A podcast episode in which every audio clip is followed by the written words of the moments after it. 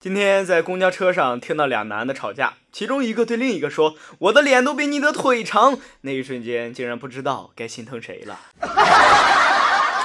欢迎您收听励志 FM FM 九七零三七六纸飞机小手套，我是西西，我是哈哈。欢迎您收听今天的嘻哈新闻秀。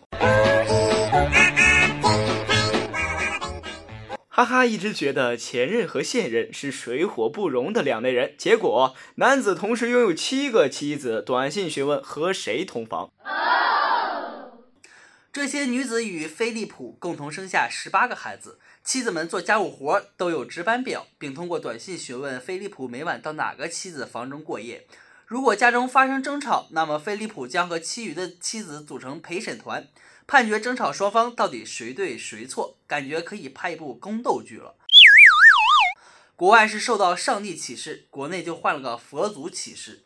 姑娘们都醒醒吧，这在哪儿都是邪教啊！我们一个都没有，你还有七个，韦小宝都在土里躺着呢。不过说到底，他还是在万恶的资本主义帝国。在我朝，首先你得有一套房子装得下呀。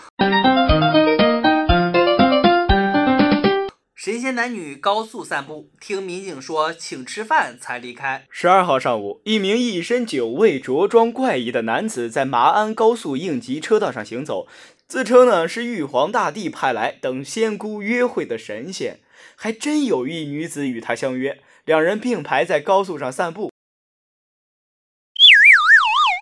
民警苦劝许久，两人充耳不闻。民警称，请两人吃饭为其接风，方将他们带离高速。所以呢，事实证明，神仙中也是有吃货的。都好意思承认自己是神仙了，怎么不腾个云、驾个雾，高端大气上档次的消失于高速公路？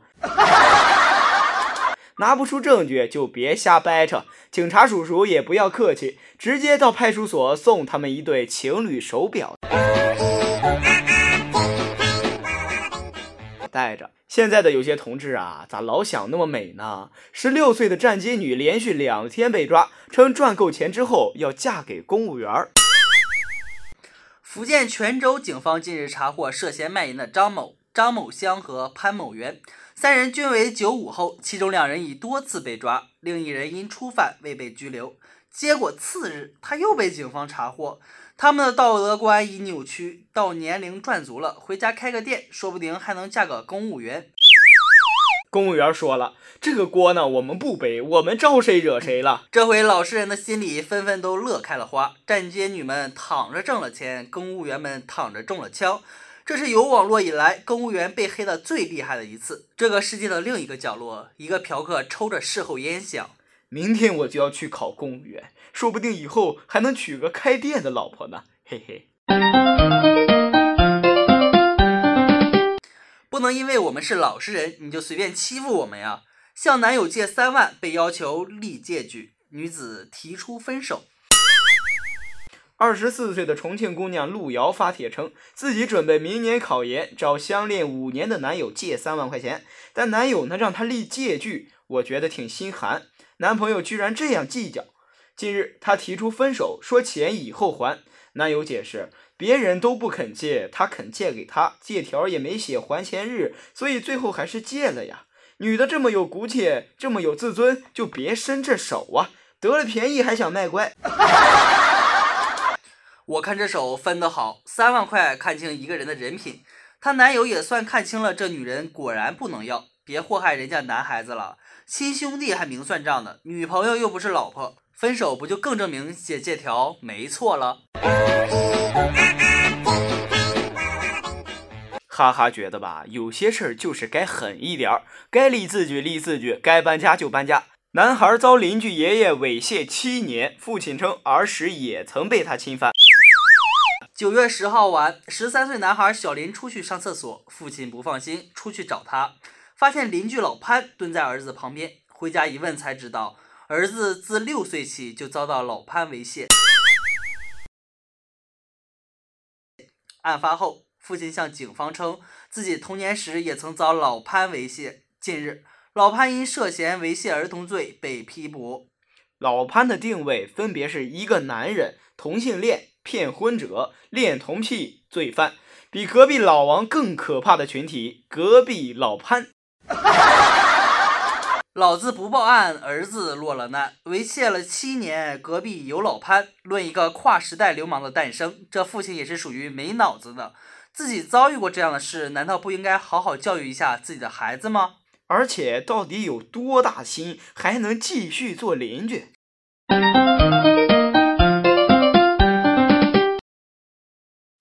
无论经历了啥，咱可都要忍辱负重的活着。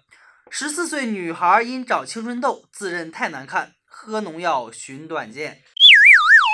广西十四岁小女孩小鱼买农药百草枯喝下，抢救多日仍未脱离生命危险。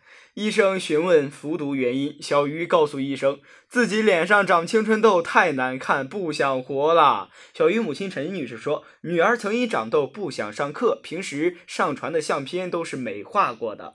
小姑娘何必呢？哥哥姐姐们这么丑都忍辱负重活到了今天，没啥大不了的。不过说实话，让他想要自杀的不是青春痘，而是同是青春期的同学们的歧视和嘲笑。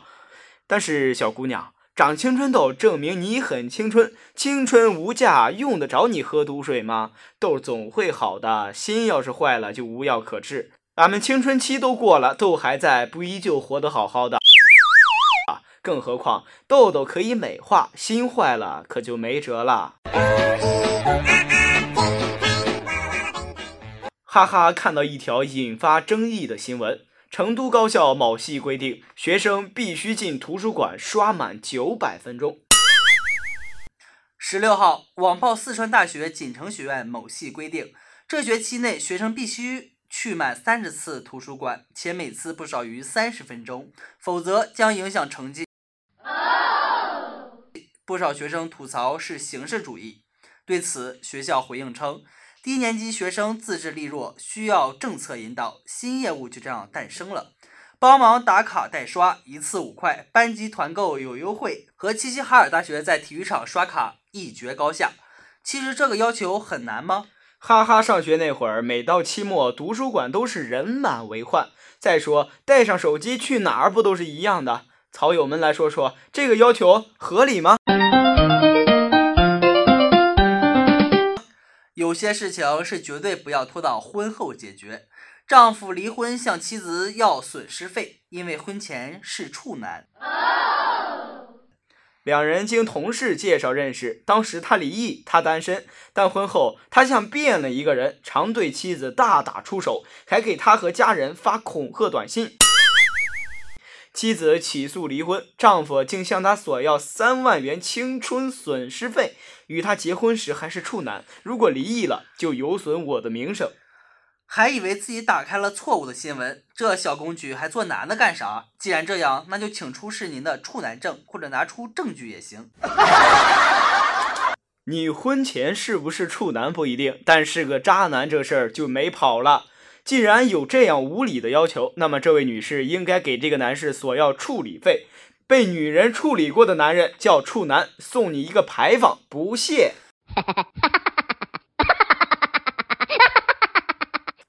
谢谢您收听今天的嘻哈新闻秀，我们下期不见不散，再见。